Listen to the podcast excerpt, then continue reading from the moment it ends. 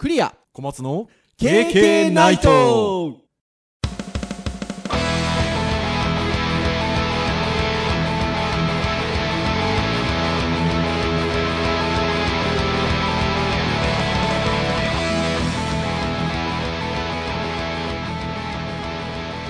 ケーケーナイト はい、ということで、第216回の配信となります。お届けをいたしますのはクリアと、はい小松ですどうぞよろしくお願いいたします。はいよろしくお願いしまはい、ということで、11月入りましたよ、小松先生。すあそうですね前回ギリギリでしたからねそう、前回はハロウィンの日に配信をしましたからね。あの、やっぱり渋谷は大変だったみたいですね。配信をハロウィンにやってるってことは当然収録はその前に行ってるので、大騒ぎなんですかね？みたいな感じのトークをしておりましたが、まあ、今年も大変だったみたいで、というところでございますが、11月入りましたよ。いや、本当に急に寒くなってきたんで、そろそろ年末、あの、体調を悪くする、大体いつも来ますね大ね。体私12月、11月、12月やばいので、ちょっと気をつけないといけないんですけど、って言いながら今私は収録 T シャツでやってますけどね。バカですね。はい。っていう感じなんですが。はい。11月入ったということで。今日はあの、ターン的には Web の回ということであるんですが、Web といえば、リグさん制作会社のはいつい何日か前なんですけど、私たちはインターネットエクスプローラーの対応をやめますとうん発表しましたね。なるほどね、うん。あれ、いいことですよね。ああいう、なんていうか、発信力があるところが、それを、そういうことをしっかり言うっていうのは、大事だなと思って。もちろん対応しないわけではなくて、あの、はい。注文されればするけれども、うん。標準としてはもうやりませんと。それで表現できないことが多くなるので、はい。マイクロソフトも、えー推奨してないと。言ってるわけですからということで、私どもはやりませんということで宣言されて、でもなんか、投稿が愛があったんですよね。うん。すごくインターネットエクスプローラーこれまでお世話になったっていうことだったりとか、はい。サンキューっていうちゃんとこう、画像をね、上げてて、なんかすごく愛があるし、やっぱりああいうその発信力があるところがそうやって言うとね、うん。業界としては進みやすくなるのかなと。もう6年ぐらい前になりますけど、あの株式会社の幻さんがね、当時の i8 対応しません、バッサバッサ行きますってやっぱ言ってくれたんですけど、はい。やっぱそういうちょっと発信力があるところがそういうことを言ってくれるのはいいなと思った次第ですよ。どうですか、小松先生？うん。うあの Internet Explorer 6の時代にね割と理不尽な感じは結構ありましたけど、うん。まあ、それ以降に関しては、まあ、対応するって言っても、まあその頃に比べてね2倍の工数かかりますっていう感じでだんだんなくなってきて確かに。いや、それはそうですね。そうであとはねなんかもうこう progressive enhancement でいきましょうみたいな感じで、最低限ここまでできるようにしましょうみたいな割と妥協がしやすい時代にはなったのではい。であとはねこういうやっぱり発信力のある人が、えーちゃんと理由をつけて言ってくれることでうん。おそらくそのねよく知らないステークホルダーの方がはい。何が何でもね適用しないといけないんだと、うん。理由があるなら言ってみろというところでちゃんとしたその理由がつけられる、ねところにつながるんじゃないかなと思うので、発信してもらうのはね非常にいいことだと思いますうね。ん。いや、いいことだなと思いました。で、僕もちょっと、あ、すごいいいなって、しかも愛があるなと思ってシェアしたんですけど、はい、まあ、いいねがね、ちょっといつもといいねのつけてくださる方の系統が違いまして、はい、まあ、やっぱウェブの長い人、うーん。まあね若い人に「あいいが」って言ってもね。そう。ねえ、というところで、いや、なんか、ウェブっぽい話題だなっていうふうに思ったんですけど、うん。じゃあ今日、それをずっと30分近くお話しするのかと。言うと違いますよ。この時期ですよ。まあ時事ネタが。Adobe Max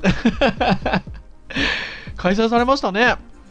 海外海外の方ですよね海外の方です。本国の方の Adobe Max 開催されまして、昨年も実はだからこの時期に、えっと、本国の方の Adobe Max の、えっと、お話をうん配信してるんですよね。はい。で、去年はでも10月だったんですけど、ああ、そうですか。そうん今年はね、11月ということで、去年はね、10月の最終週だったんですよ。はいはいはいはいはい。うん。なので、まあそんなに時期的にね、ずれてはいないんでしょうけど、なんとなくね、感覚的に、だから、あ、11月かと思ってたんですよね。あ去年のね、なんか Adobe Max のジャパンがなんか11月のイメージがありますね。そうそうなんです、そうなんです。今それを言おうとしたんです。だから、それに伴って、日本のジャパンがまただから遅遅いでしょ、多分。でも12月じゃなかったでしたっけ？12月入ってたでしょ、確か。確か。じゃなかったかなーって記憶するんですけど、だからやっぱりね、本国のものがあった1ヶ月後ぐらいなんで、うん。おそらく。だから、それでだと思うんですけどね。Adobe Max。まあ言うても、ね、ウェブ系のお仕事をしている私たちというところで言うと、Adobe の製品は少なからず触りますし、ね。で、今は、やっぱりあのデスクトップやラップトップだけではなくて、モバイル端末で使えるものっていうのも、徐々にね、アドビさんがあのそういう方向性を切ってるっていうのもありますので、うん。あの出てきてるっていうところもあって、まあ、非常にあの興味深いところかなと。私たちは業界的に Adobe のアプリとかソフトとかっていうのは昔から使ってるんですけど、そういうこうモバイルだったりタブレット端末的なことで、そういう Adobe のクリエイティブなツールが使えるようになってくると、あのー小学校とか中学校とか高校とかね、うん。そっちの方で、あの、アドビのツールが使われてくる機会っていうのが多分増えてきますよね。ああ、そうなってほしいですね。確かに。ねえ。うん。で、あの、世界から見ると、日本っていうのは、すごくその、クリエイティブな国、割とこう、あの、幅広い方がクリエイティブを行う国だっていうふうに、あの、思われてるようで、い何年か前の、あの、アドビのエデュケーションフォーラムに参加をしたときに、本国のお偉いさんが来て、そういう資料も出してね、言ってたんですよ。やってましたね。そう。なんか、日本人ってやっぱどっちかというと謙遜するから、いやいや、私どもはみたいな感じですけど、うん。海外から見ると、すごくクリエイティブな、あの、なんていうかな、国民性だっていうふうに認識があるみたいで。まあそういうところで言うと、いろんなパソコンだけではなくて、タブレット等端末等でツールが使えるようになっていくと、それこそ幅広い方々がクリエイティブに携わってくださるんじゃなかろうかみたいなところで。なんか、なんまあなんかどっかで聞聞いた気がするんですけど、はい。最近のね、そのね、若い人というか、本当にこう中高生の子たちって、うん。端末そのものをね、パソコンを持ってる子はそもそも少ないじゃないですか。まあ学校とかで少ない、少ない。そうだからスマホのあの画面で絵描いてるって話どっかで聞いてもらえるんでしたっけ？ああ、でも見たいですよ。見たいです、見たいです。すごいですよね。ピンチピンチアウトしてね、細部描いていくんですよね。その、感覚がやっぱ違ってくるんでしょうね。その、うん環境だったりツールが違うので、その、ちょっと前で言うと、ウェブ小説みたいなね、うん。あんなちっちゃな画面で小説読むかみたいな感じですけども、普通じゃないですか、彼らは。そうですね。ガラケーの時代から読んでましたからね。そう。それで言うと、ね、やっぱ絵を描くっていう行為自体も、何？って、手元にあるツールがスマホなんだから、それで描きますよみたいなね。うん。ねえ、いうところなのかなっていうところで。うん。で、それで言うと、今年のマックスは、昨年に比べると、その、なんかすごい目玉なものがドンドンドンドンっていう感じではなく、うん少、し今までのツールを成熟させたかなっていう感じのうん発表が多かったかなと思うんですけど、まあ今お話をしてたような、まあモバイル向けのものが割と、あとは出てきてたかなというところで。うんちょっとそのあたりを、まあ、いくつかまとめサイトみたいなものがあるんですが、まあ、本家本元、アドビさんの ブログに、Adobe Max 2019で発表された新しいクリエイティブクラウドをサクッと確認という記事がうん。ございますので、はい。まあ、ここだったりとか、えーそれにまつわるちょっとした他の記事なんかもちょっと参照しながら、ささっと振り返ろうというところでございます。はい。はい。リスナーの皆さんどうぞよろしくお願いいたします。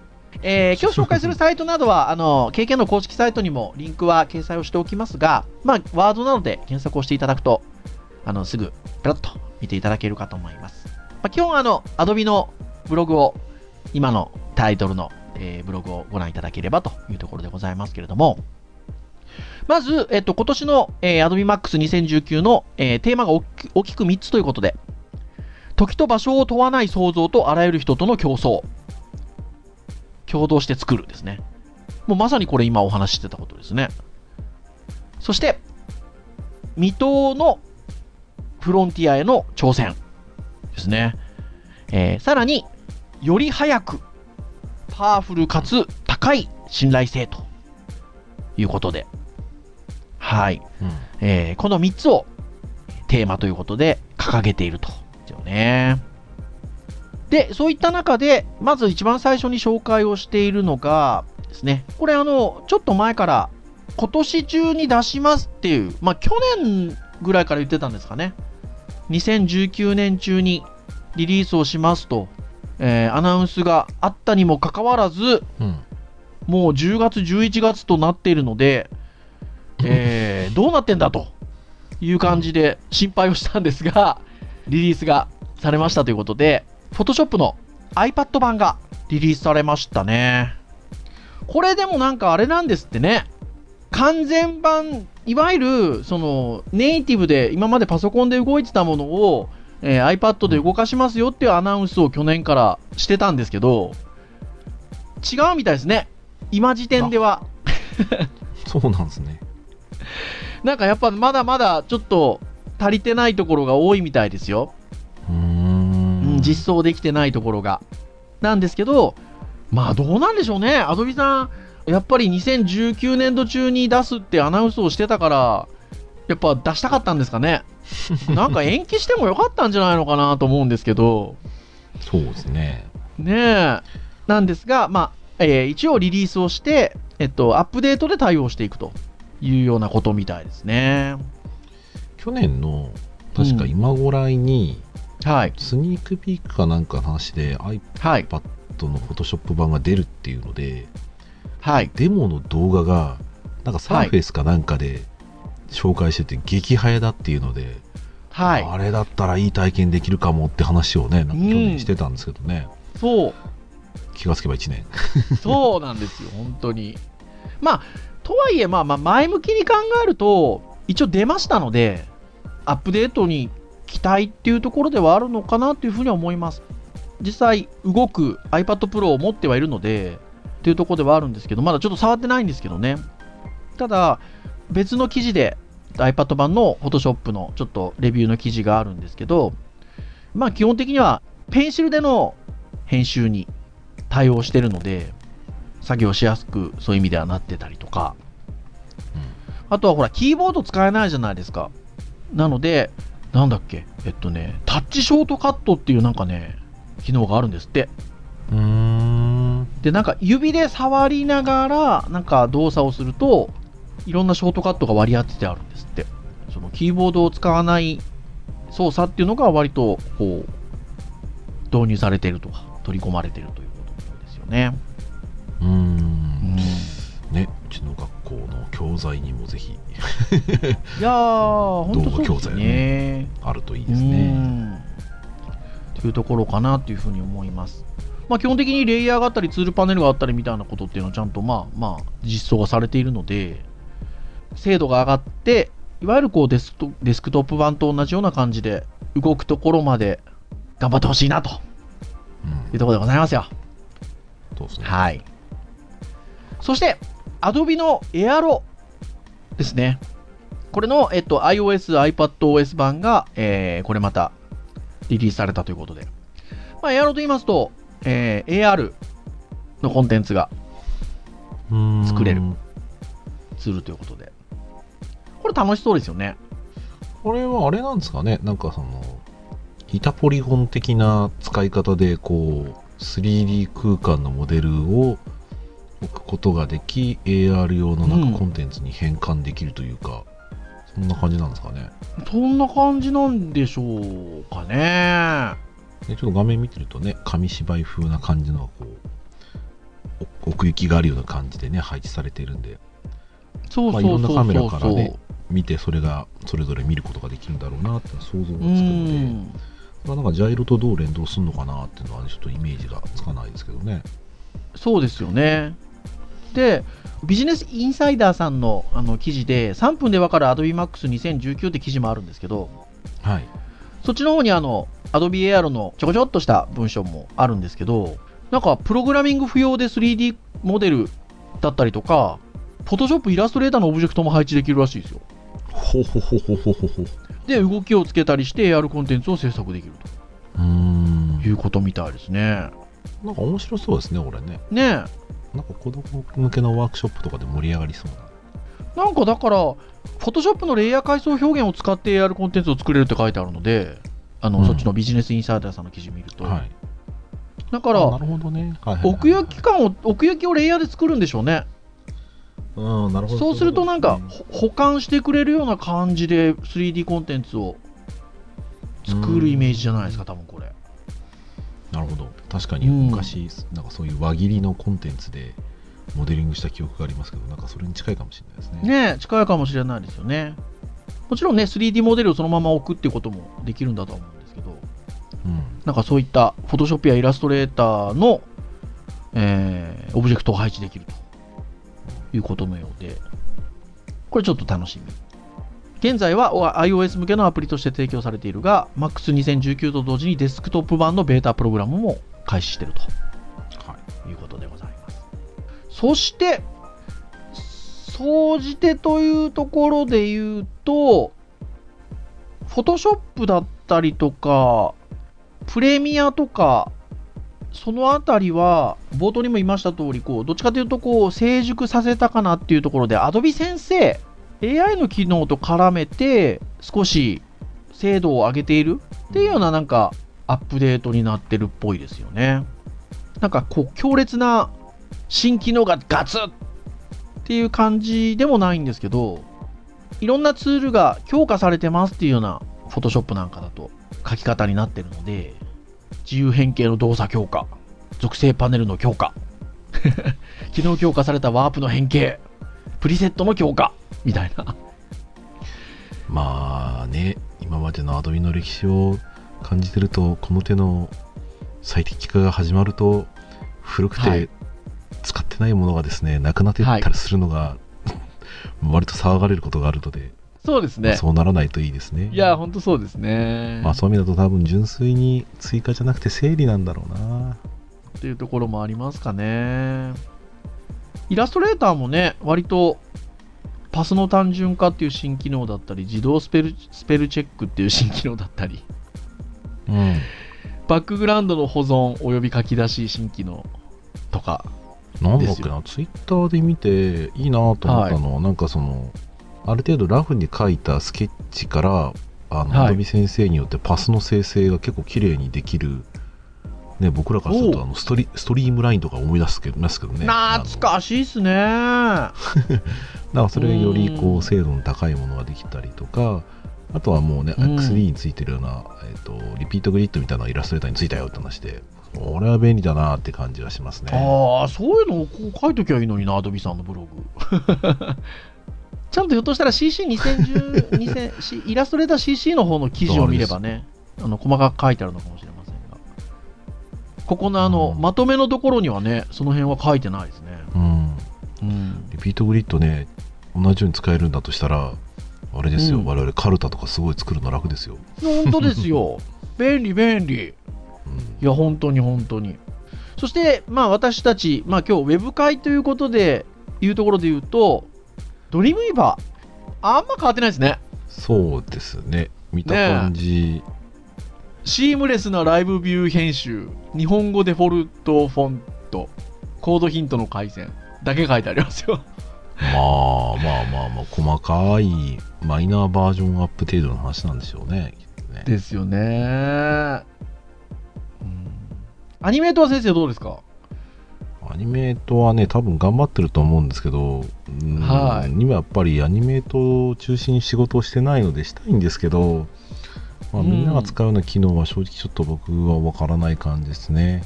それよりもこのスプラッシュのスクリーンの絵の手の抜きようは何なんだろうって感じはちょっとしますけど、ね、確かに。確かに。怒られるもしれないけどこれ何なんね。なんでしょうねこのウロボロスの絵みたいな感じのもえ。ですけど。素ちょっ材がねと、寂しくなってきますよね。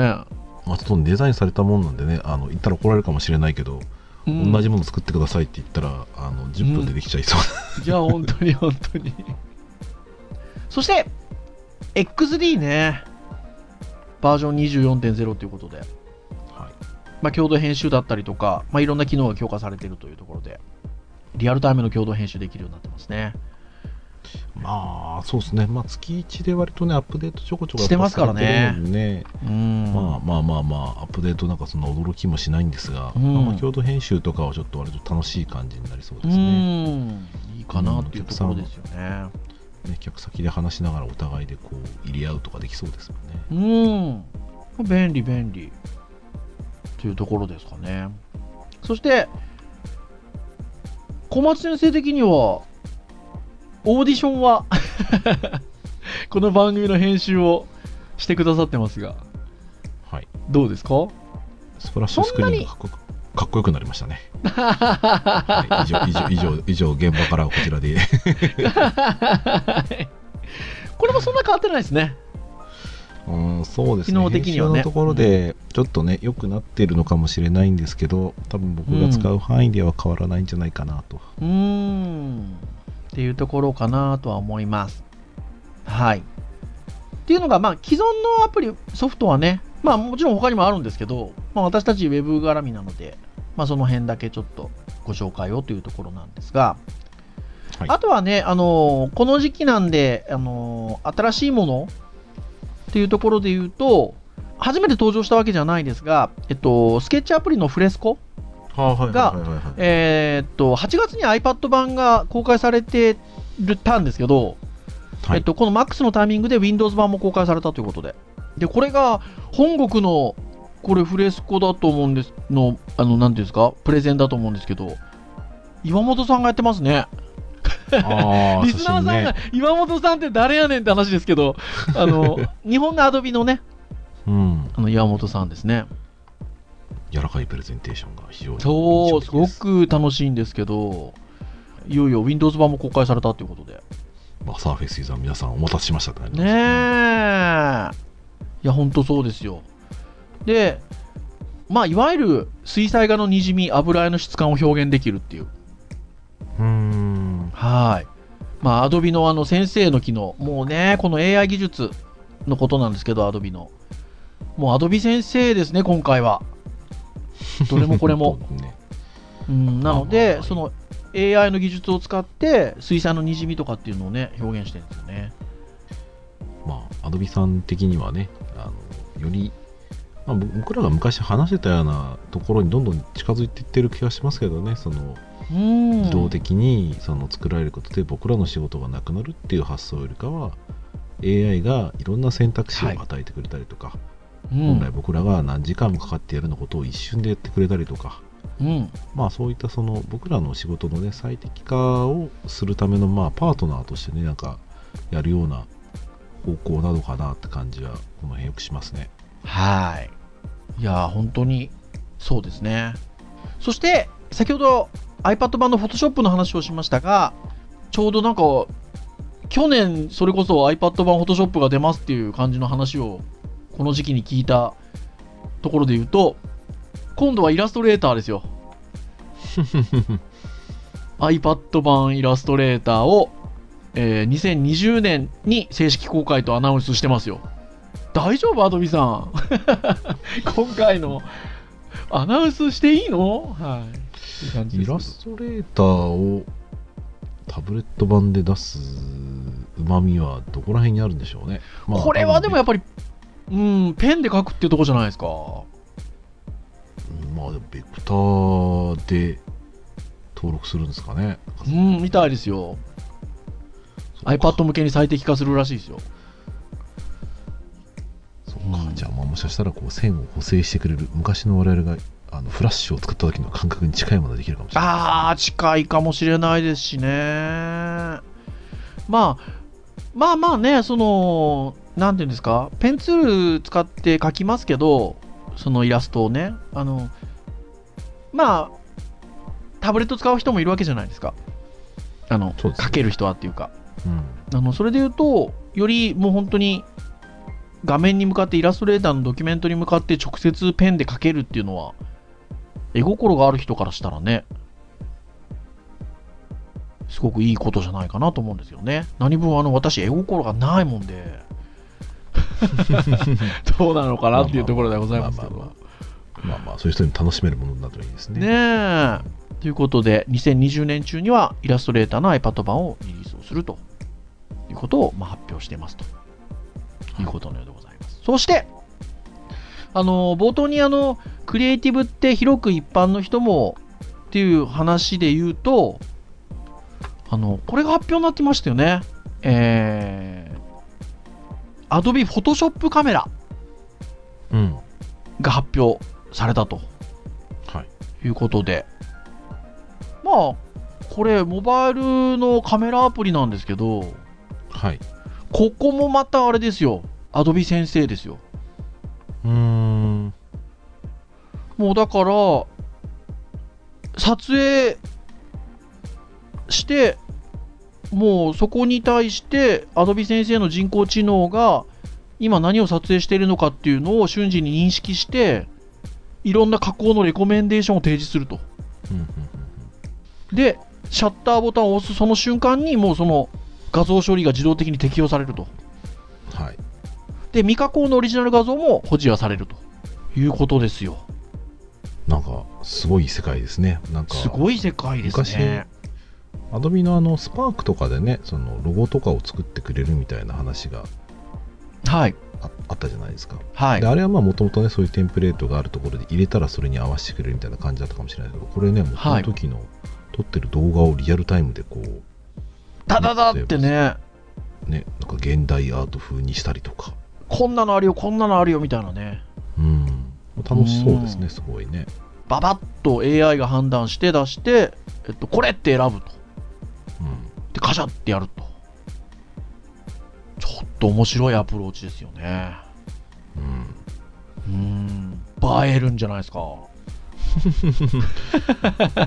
ね映えるどころの話じゃなくて、はい。ね、ある意味もうフォトショップっていうところよりも本当にこういうカメラがあるよっていううん。なんかこれがなんか標準ではないにしてもこういうのやるんだったらこれがすごいってみたいなね、うん。なんかアプリになりそうですねこれねいや、ほんとそうですね。はい。まあ、あの、アドビブログさん、アドビのブログにね、あの、AI を活用したカメラ撮影で Photoshop マジックがあなたの手の中にというタイトルで、えー、Adobe Photoshop カメラの紹介記事もあるんですけど、そこにあの、PV、プロモーションビデオが載ってるんで、ぜひ皆さはいんご覧いただきたいなと思うんですけど、うんかっこいい。うんかっこいいということで。あのーこれも正式リリースは2020年年を目指して開発中ということで、まあ、プレビュー版を、えー、と iOS および Android 向けに提供開始をこの MAX の段階でしたとういうことのようですが、楽しみですね。触ってみたいですね。うんなんかもうこれだけでなんだろうなすごい面白いこう今までだったらね合成したりとか素材持ってきていろいろ考えなきゃいけないっていうところが、一般の人たちがこんな合成をできるよとかこんな色味作れるよみたいうなね、ん。提案を持って自分たちで楽しめるっていうのはねすごくいいですね。ね。で、いいものに、ねいいものに触れていくと、そうやって自然に。そうすると、そのセンスっていうか感覚っていうか、そういうのも身についてきますからね。うん、だからね、うん今感覚的にもこうお抱えのエフェクトデザイナーがもうリアルタイムで自分のなんか絵を作ってくれるみたいな感じですよね。いや、本当にその通りだと思います。はい。なので、まあちょっと冒頭の話に戻りますが、えー今年の MAX2019 のテーマ3つが、えー時と場所を問わない創造とあらゆる人との競争、ね、共同で作る。そして、未踏のフロンティアへの挑戦。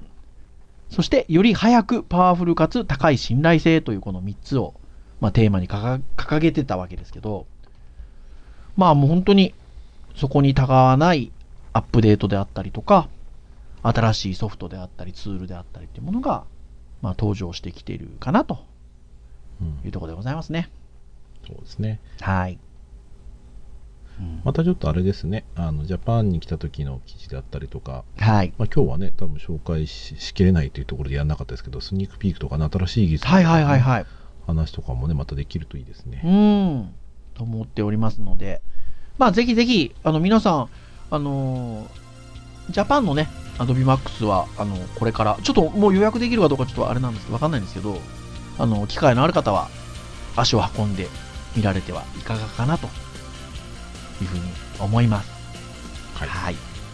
ということで、以上といたしましょうかね。